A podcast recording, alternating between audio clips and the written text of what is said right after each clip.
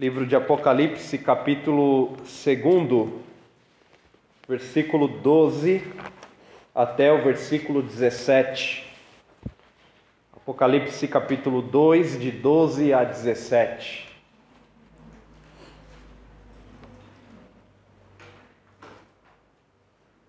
Vamos ler todos juntos.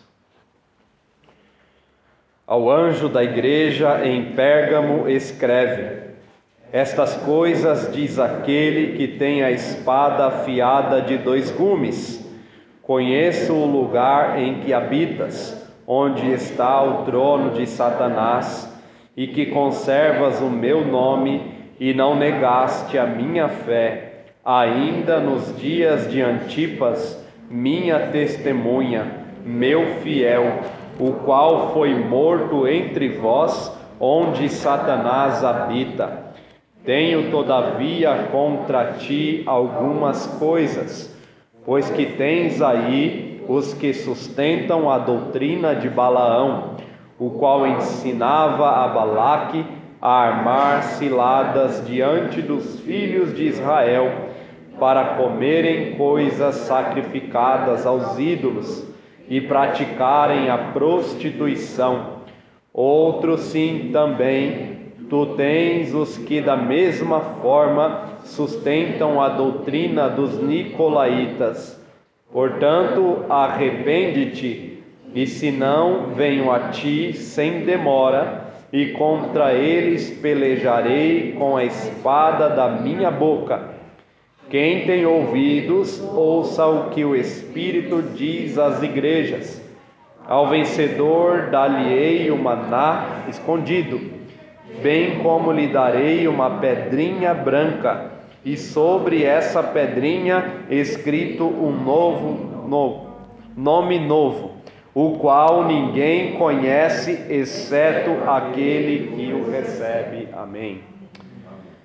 Senhor, te louvamos por tua palavra. E agora, ó Deus, pedimos que o Senhor, o mesmo Deus que iluminou este texto sagrado, que o Senhor também ilumine a nossa mente, o nosso coração nesta noite. Espíritos, que o seu Espírito Santo aplique a palavra a nós, tua igreja, e que ela, ó Deus, nos corrija, que ela, ó Deus, nos edifique, que ela, ó Deus, nos console, nos exorte, nos encoraja, a fim de que sejamos, ó Deus, uma igreja agradável a Ti. Em nome de Jesus. Amém. Queridos irmãos, nós já estamos há algum tempo é, aprendendo um pouco mais sobre o livro de Apocalipse. Nós vimos que este livro foi escrito durante um período de bastante perseguição, no período em que governava Domiciano, um imperador de Roma que, inclusive, perseguiu alguns crentes. Vimos que este livro também foi escrito durante um período no qual João estava sendo também perseguido.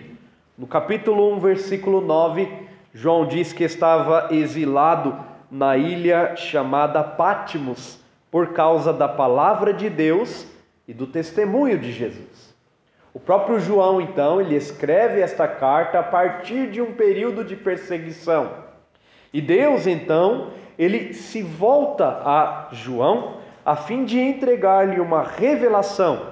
Veja que no capítulo 1, versículo 1, a revelação é de Jesus, que Deus deu a ele para mostrar aos seus servos aquilo que em breve devia acontecer.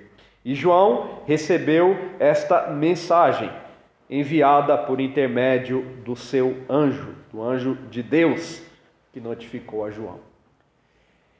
João quer e o próprio Deus quer encorajar a sua igreja perseguida, a que se mantenha fiel em meio às perseguições. Vimos sobre a igreja de Éfeso, a igreja de Esmirna e hoje vamos aprender sobre a igreja de Pérgamo. Pérgamo era uma localidade onde a igreja estava, é, existia, a igreja cristã, que é chamada de igreja de Pérgamo, era uma igreja fiel. Podemos ver isso no texto. É uma igreja considerada fiel, mas que teve uma repreensão da parte do Senhor por se tornar uma igreja tolerante. Era uma igreja fiel, porém foi repreendida por se tornar uma igreja tolerante. E o tema tolerância, irmãos, é um tema que ainda é bastante discutido nas redes sociais, nos jornais, filmes. Tolerância é um tema que de repente aparece, surge. A pergunta que devemos fazer é: que tipo de tolerância é pregada? E será que essa tolerância ela é saudável para a igreja? Nós vamos ver que Jesus ele repreende a igreja de Esmirna justamente por causa da sua tolerância. Ele se apresenta àquela igreja, queridos irmãos, com características que descrevem os problemas enfrentados pela própria igreja.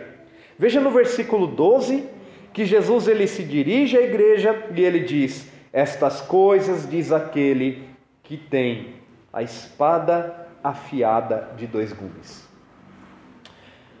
Essa espada que Jesus ele é, tem em suas mãos, ela tem algumas características. Note, irmãos, que dois adjetivos são aplicados à espada. O primeiro é que ela é bastante afiada. A, a, a, espada que Jesus tinha em suas mãos, ela era uma espada afiada, não era uma espada cega. Em segundo lugar, esta espada ela também era de dois gumes, ou seja, de dois cortes. Era a típica espada romana, é muito semelhante à espada romana, que tinha dois cortes. E por que Jesus então ele se apresenta àquela igreja como possuindo uma espada em mãos? Irmãos, o Império Romano era conhecido por sua pax romana, chamada de paz romana. E o Império Romano estabeleceu essa paz romana justamente pelo poder que ele tinha em mãos de inclusive castigar aqueles que se opunham ao império ou que causavam alguma confusão, alguma desordem no império. O Império Romano, então, ele é descrito por Paulo em Romanos capítulo 13 como possuindo uma espada em mãos. E esta espada era usada então para castigar e punir os homens maus. Vejam que a espada, irmãos, ela tem um objetivo bastante claro aqui, que é o objetivo de punir.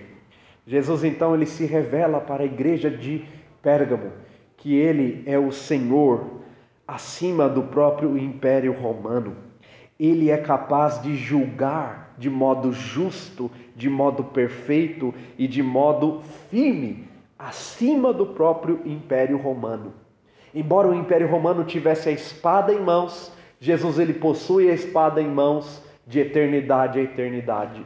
Ele continua sendo o Deus e juiz do seu povo e também dos ímpios. Ele continua sendo o Senhor e juiz do seu povo e dos ímpios. Por isso Jesus se apresenta àquela igreja como tendo uma espada afiada em mãos. Eu disse pela manhã que a forma como Jesus ele se revela é, diz muito sobre como será o andamento da carta. E eu disse que quando eu era criança, que eu ia é, ser ter aquela conversa recreativa com os meus pais, né? Aquela conversa que me colocava nos trilhos. E eu via que o meu pai estava sentado na cama e ao seu lado tinha um chinelo em cima da cama. Eu falei, mas que chinelo está fazendo em cima da cama? Né? que chinelo? Por que não está? Bem poderia estar ali no chão, né? Mas está em cima da cama. Então eu sabia que tinha alguma coisa ali me esperando depois daquela conversa, né? E de fato, irmãos, o símbolo ele indica muito do que Jesus vai falar à sua igreja. Ele tem a espada em suas mãos. Mas antes de demonstrar o poder dessa espada, o nosso Senhor Jesus ele revela o seu conhecimento acerca das dificuldades enfrentadas por aquela igreja. Veja no versículo 12. Conheço o lugar onde habitas, onde está o trono de Satanás, e que conservas o meu nome e não negaste a minha fé, ainda nos dias de Antipas, minha testemunha, meu fiel, o qual foi morto entre vós, onde Satanás habita. Jesus ele diz que conhece a tribulação enfrentada por aquela igreja, a pressão enfrentada por aquela igreja. Eu sei, eu conheço a tua luta, eu conheço é, o lugar onde você habita. Primeiro, Jesus ele descreve conhecer o ambiente no qual a igreja estava inserida. Eu conheço. E eu sei que onde você habita é onde está o trono de Satanás. O que significa esse trono de Satanás? Alguns estudiosos dão uma tentativa de explicar o que significa este trono. Algumas delas são as seguintes: em primeiro lugar, em Pérgamo existia um templo dedicado a Zeus, um deus pagão. E ali, Zeus era chamado de o Salvador. Então, esse templo era dedicado a Zeus, onde é, a idolatria era bastante acentuada. Em segundo lugar, é, em Pérgamo também existia um templo dedicado a Dionísio. Dionísio era uma divindade pagã que era considerada padroeira da dinastia dos imperadores. Então, Dionísio era o deus dos imperadores. Na nossa sociedade, isso não é difícil de ser relacionado, né? Tem o deus do, dos pés, tem, tem o, o santo dos pés, tem o santo da dor de cabeça, tem o santo dos olhos, tem o santo casamenteiro, né? Tem o santo, é, tem, tem o santo do trabalho, tem um santo para cada coisa, né? Na nossa cultura pagã, religiosa e católica. Ali não era diferente, tinha o Deus que era o padroeiro do, da dinastia dos imperadores, e o povo era, e era chamado para adorar também a Dionísio. Dionísio era representado, irmãos, por um touro. A representação de Dionísio era o touro. Mas existia outra divindade bastante curiosa ali, que era o deus Asclépio. O deus Asclépio era o deus da cura. Então as pessoas iam na cidade de Pérgamo em busca de cura. E muito provavelmente elas faziam romarias até a cidade de Pérgamo. Pérgamo era conhecida por ser uma cidade onde estava o templo dedicado a Asclépio, o deus da cura. E a representação de Asclépio era justamente o que nós conhecemos, a serpente. A serpente simbolizava o deus da cura, que não é diferente hoje do símbolo da medicina. No símbolo da medicina nós temos também a serpente, talvez fazendo referência ao Deus da cura, Asclépio. Mas a posição que eu acredito ser a mais provável para o trono de Satanás é que em Pérgamo também tinha um templo dedicado ao imperador. E esse templo dedicado ao imperador, naquele templo dedicado ao imperador, havia cerca de mil sacerdotisas. Existia é, uma adoração constante com sacerdotes e sacerdotisas dedicados a adorar o imperador. E por causa desta adoração, o povo foi perseguido. Jesus, ele descreve uma testemunha aqui chamado Antipas. Antipas. Por isso Jesus fala: "Eu conheço onde você habita e eu sei a pressão que vocês estão sofrendo por causa do paganismo." E eu sei que a minha fiel testemunha, Antipas, o meu fiel, ele foi morto entre vós, onde Satanás habita. Certamente, irmãos, Antipas foi morto justamente por não ceder à pressão da região, a pressão para adorar ou Zeus, ou Asclépio, ou o próprio Dionísio, ou até mesmo o imperador. Ele resistiu toda essa tentação. Isso tem uma aplicação muito próxima de nós. Nós também vivemos, irmãos, em um período onde constantemente o cristianismo cada vez mais ele é pressionado. As pessoas querem saber qual é a nossa posição com respeito a determinados assuntos. O que, você acha desse assunto? E dependendo da sua postura, dependendo da sua posição, se ela é fiel ou se ela não é fiel, a pessoa pode te chamar de intolerante ou tolerante.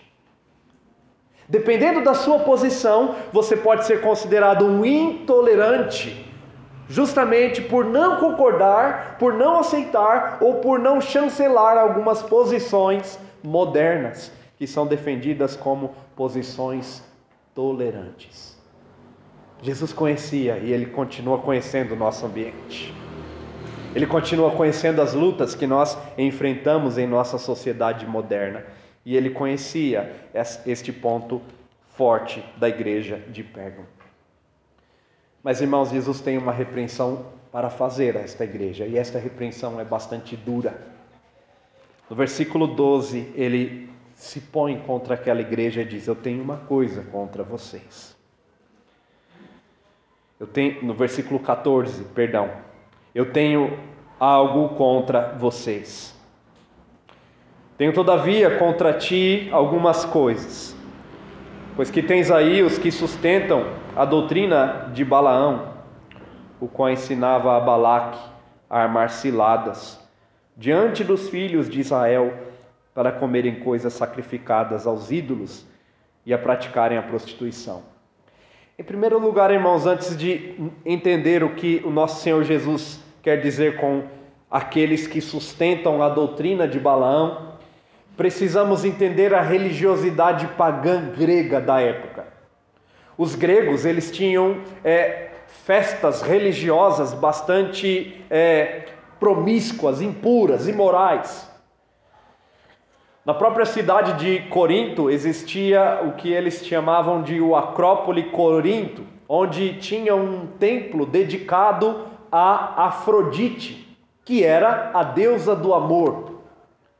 E justamente naquele templo as pessoas que serviam a Afrodite tinham como serviço se prostituir no templo.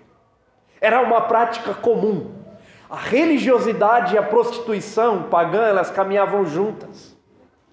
Existia também uma festa dedicada ao deus Baco, que era o deus do vinho, de onde veio a nossa palavra bacanal e de onde surgiu ainda mais a palavra bacana, que tem justamente esse sentido ligado à promiscuidade do deus Baco em suas festas bacanais e imorais onde imperava o vinho e a imoralidade.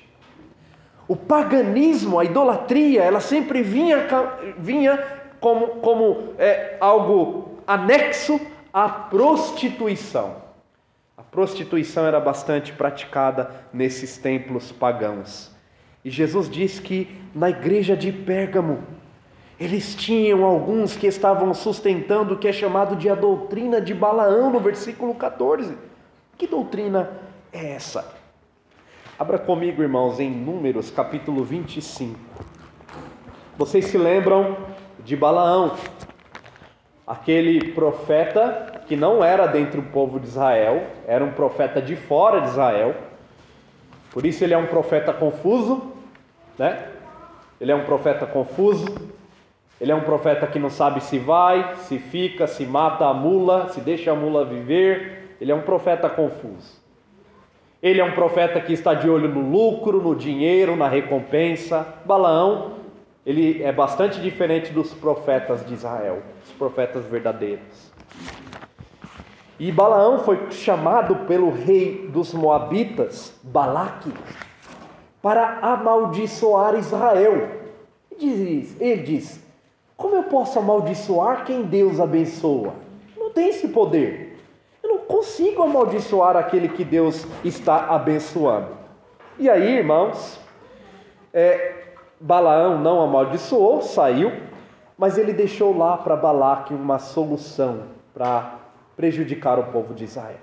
A solução nós vemos no capítulo 25, nos primeiros versículos.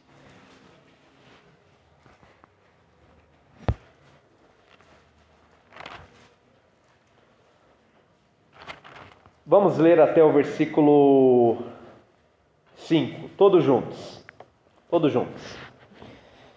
Habitando Israel em Sitim, começou o povo a prostituir-se com as filhas dos Moabitas. Estas convidaram o povo aos sacrifícios dos seus deuses, e o povo inclinou-se aos deuses delas. Juntando-se Israel a Baal Peor, a ira do Senhor se acendeu contra Israel. Disse o Senhor a Moisés: Toma todos os cabeças do povo e enforca-os ao Senhor ao ar livre, e a ardente ira do Senhor se retirará de Israel. Então Moisés disse aos juízes de Israel: Cada um mate os homens da sua tribo que se juntam a Baal Peor. Veja, irmãos, que surgiu em Israel uma idolatria que estava bastante acentuada ou ligada à imoralidade, à prostituição e à idolatria. A prostituição e a idolatria foram os pecados cometidos por Israel e que trouxe a ira do Senhor. Mas quem foi que induziu o povo a se casar com essas mulheres moabitas e assumir uma postura idólatra? De onde veio essa ideia? Quem foi que deu essa ideia? Para Balaque. Abram mais uma vez em Números 31, versículo 16.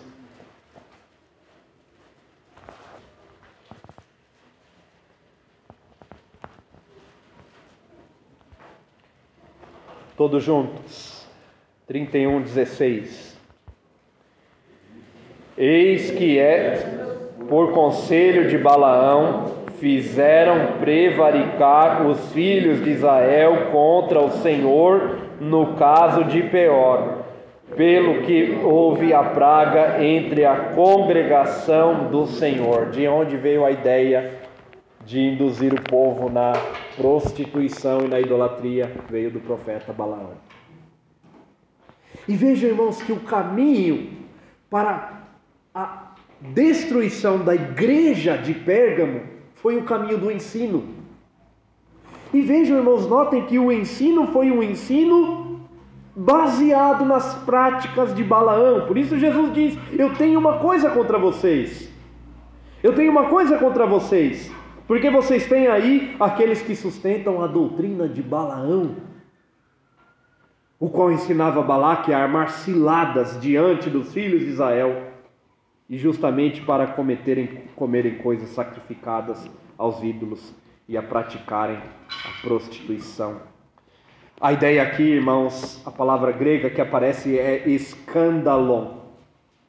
Eu tenho contra vocês, porque entre vocês surgiu escandalon, o escândalo. Vocês estão tolerando o pecado entre vocês. E vejam, irmãos, que essa imoralidade que já estava dentro da igreja de Pérgamo é uma imoralidade também combatida em Apocalipse capítulo 17. Abram lá, Apocalipse capítulo 17.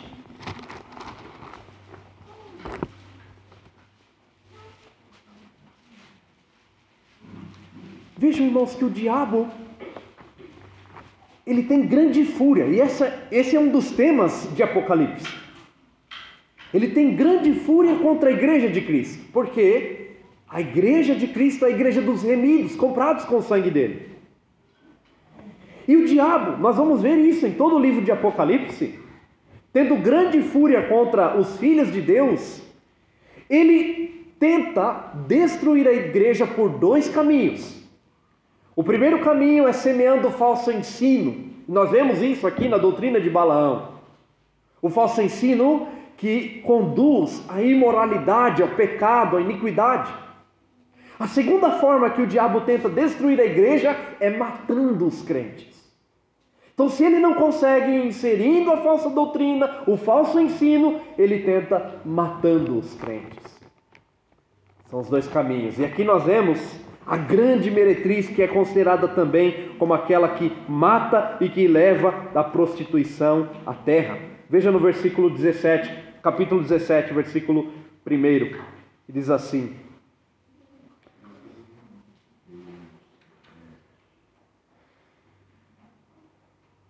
Veio um dos sete anjos que tem as sete taças e falou comigo, dizendo: Vem, mostrar-te-ei o julgamento da grande meretriz que se acha sentada sobre muitas águas. A ideia de muitas águas aqui é sempre multidão. Em Apocalipse, geralmente, muitas águas simboliza multidão. E essa meretriz, ela está assentada sobre muitas águas com quem se prostituíam os reis da terra, e com o vinho da sua devassidão foi que se embebedaram os que habitam na terra. Vejam, irmãos, que essa grande meretriz, ela conduz também as pessoas à prostituição e à devassidão. O que temos aqui, irmãos, é uma igreja que, tristemente, no versículo 15, Jesus ainda vai dizer que ela também sustentava a doutrina dos nicolaítas, que tem a ver muito com essa imoralidade sexual. Tristemente, irmãos, a igreja de Pérgamo, ela estava sendo tolerante com o ensino a respeito do pecado em seu meio. Na igreja de Pérgamo, o pecado estava deixando de ser considerado pecado na igreja de Pérgamo, aquilo que antes era considerado imoral estava deixando de ser considerado imoral. Por isso Jesus ele se apresenta a ela com uma espada. Quando o filho ele comete algum erro contra o seu pai ou a sua mãe, alguma, ele apronta alguma coisa e, e ele vê o seu pai com o chinelo em mãos, ele sabe o porquê que o seu pai está com o chinelo em mãos. Por mais que ele se faça de, de, de, ingênuo, ele sabe que o seu pai está com as mãos, com o chinelo em mãos, justamente por causa daquela prática, daquela ação. E Jesus se apresenta com uma espada em mãos para dizer: Eu sei que vocês estão tolerando o pecado em vosso meio. Eu sei que vocês estão aceitando a imoralidade sexual em vosso meio. Eu sei que vocês estão permitindo que estes homens ensinem imoralidade em vosso meio.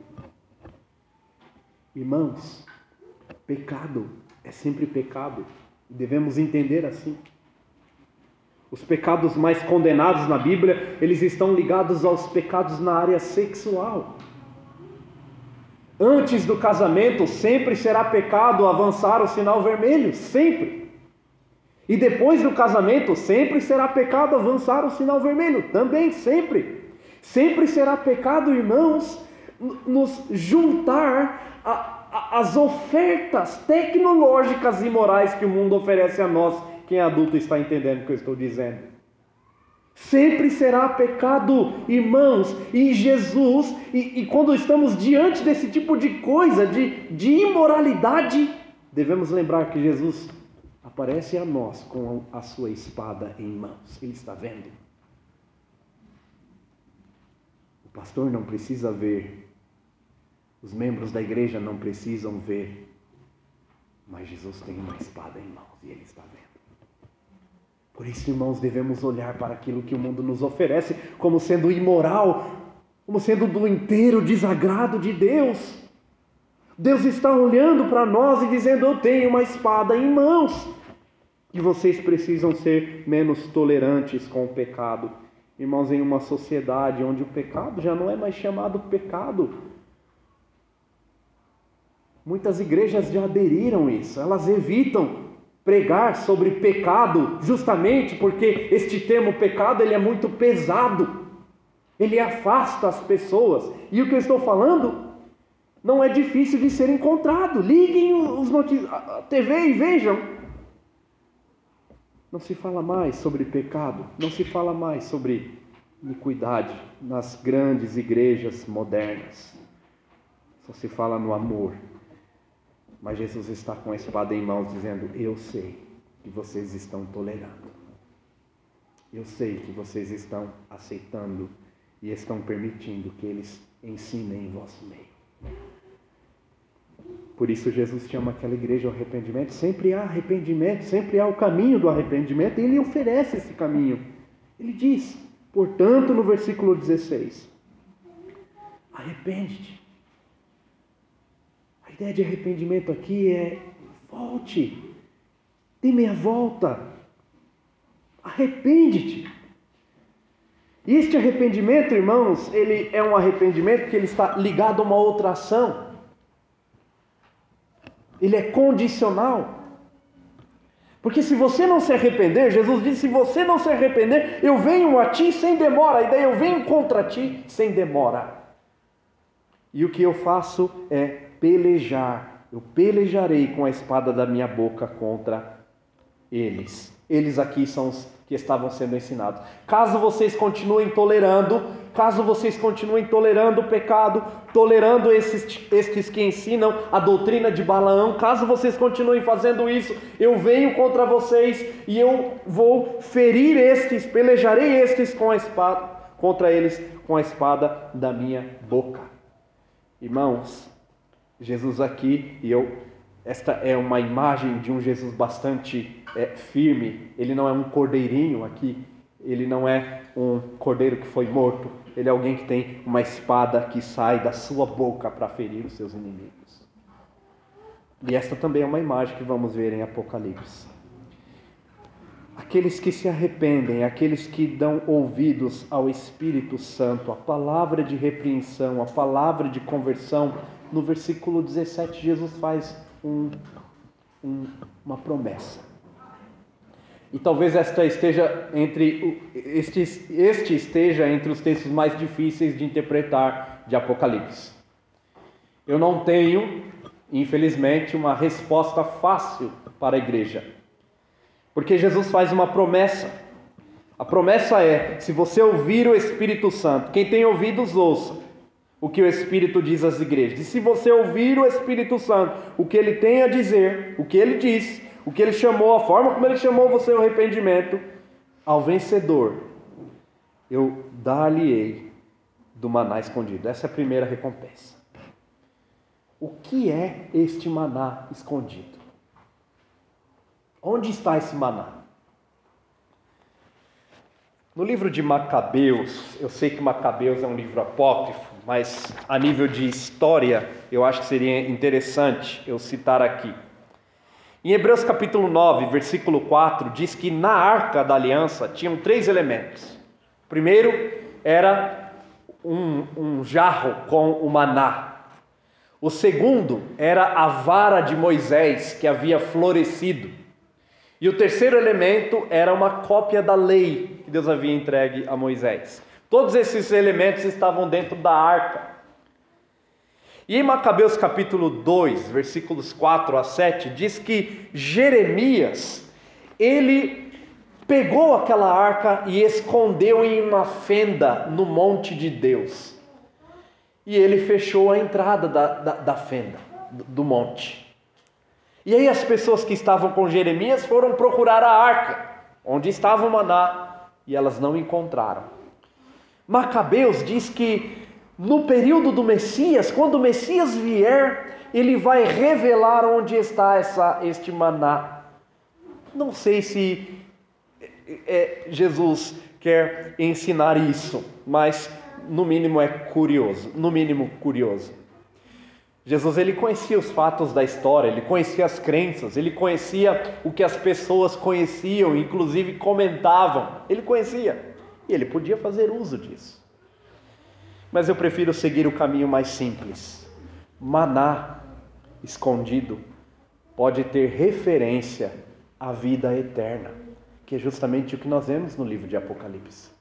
Eu vou dar a você o maná escondido ou o, o, o, algo melhor do que o maná, que é o, o próprio pão vivo, que é Jesus Cristo. A ideia aqui é que eu darei a você a vida eterna. Aqueles que vencerem terão a vida eterna. E a vida eterna ela vem atrelada com aquilo que com, com o segundo aspecto da recompensa, eu darei uma pedrinha branca um novo nome, com um novo nome, o qual ninguém conhece exceto aquele que o recebe. A ideia de novo também aponta para a eternidade.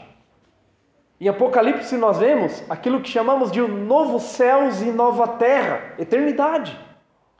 Novo nome também pode estar ligado à ideia de eternidade, ao vencedor, aquele que permanecer firme, eu darei a ele a recompensa eterna. E é isso que esperamos. É isso que esperamos, irmãos, diante de um mundo que nos pressiona a fim de que aceitemos aquilo que a Bíblia condena. O que podemos aprender além do que já aprendemos aqui em aplicações finais deste texto que lemos? Em primeiro lugar, irmãos, devemos observar que a sociedade ela nos pressiona a que façamos concessões. Vocês certamente já são pressionados a fazer concessões. A não defender a Bíblia de forma tão séria, tão severa, tão dura. Não. Que isso? Seja mais tolerante. Você não tem amor? Cadê o seu amor? Você não é cristão? Cadê o amor? O mundo nos pressiona que façamos concessões.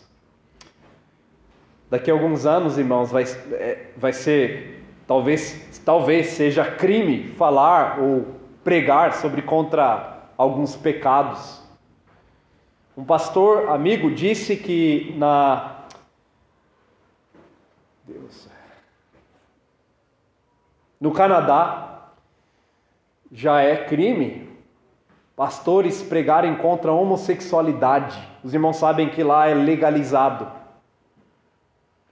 E se algum pastor prega contra, ele pode responder com uma multa, ter que pagar uma multa, um valor alto de dinheiro, justamente porque pregou contra a homossexualidade.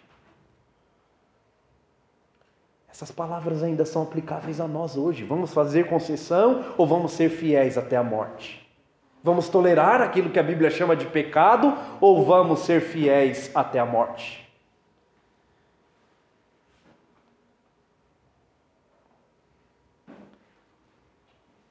Os cristãos precisam também assumir um estilo de vida diferente do mundo e não se conformarem a ele. Esse é o segundo ensino que podemos extrair daqui.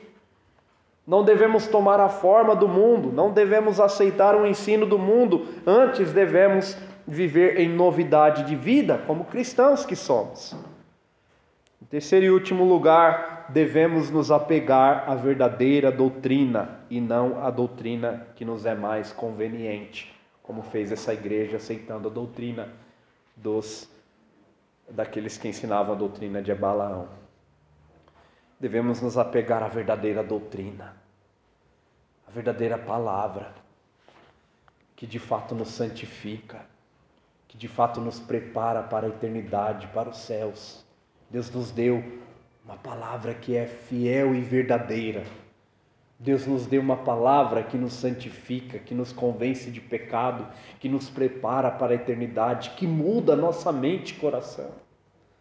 É a ela que devemos nos apegar não a doutrina de Balaão, mas a doutrina de Jesus Cristo, nosso Senhor. Amém. Amém. Senhor, obrigado, Pai, por tua palavra. Ela é santa, ela é poderosa e eficaz. Perdoa, Senhor, quando nos tornamos a fim de manter nosso prestígio, a fim de manter algo que é precioso a nós. Por vezes, Senhor, negociamos os princípios da tua palavra e nos tornamos tolerantes. Nos perdoe, Senhor.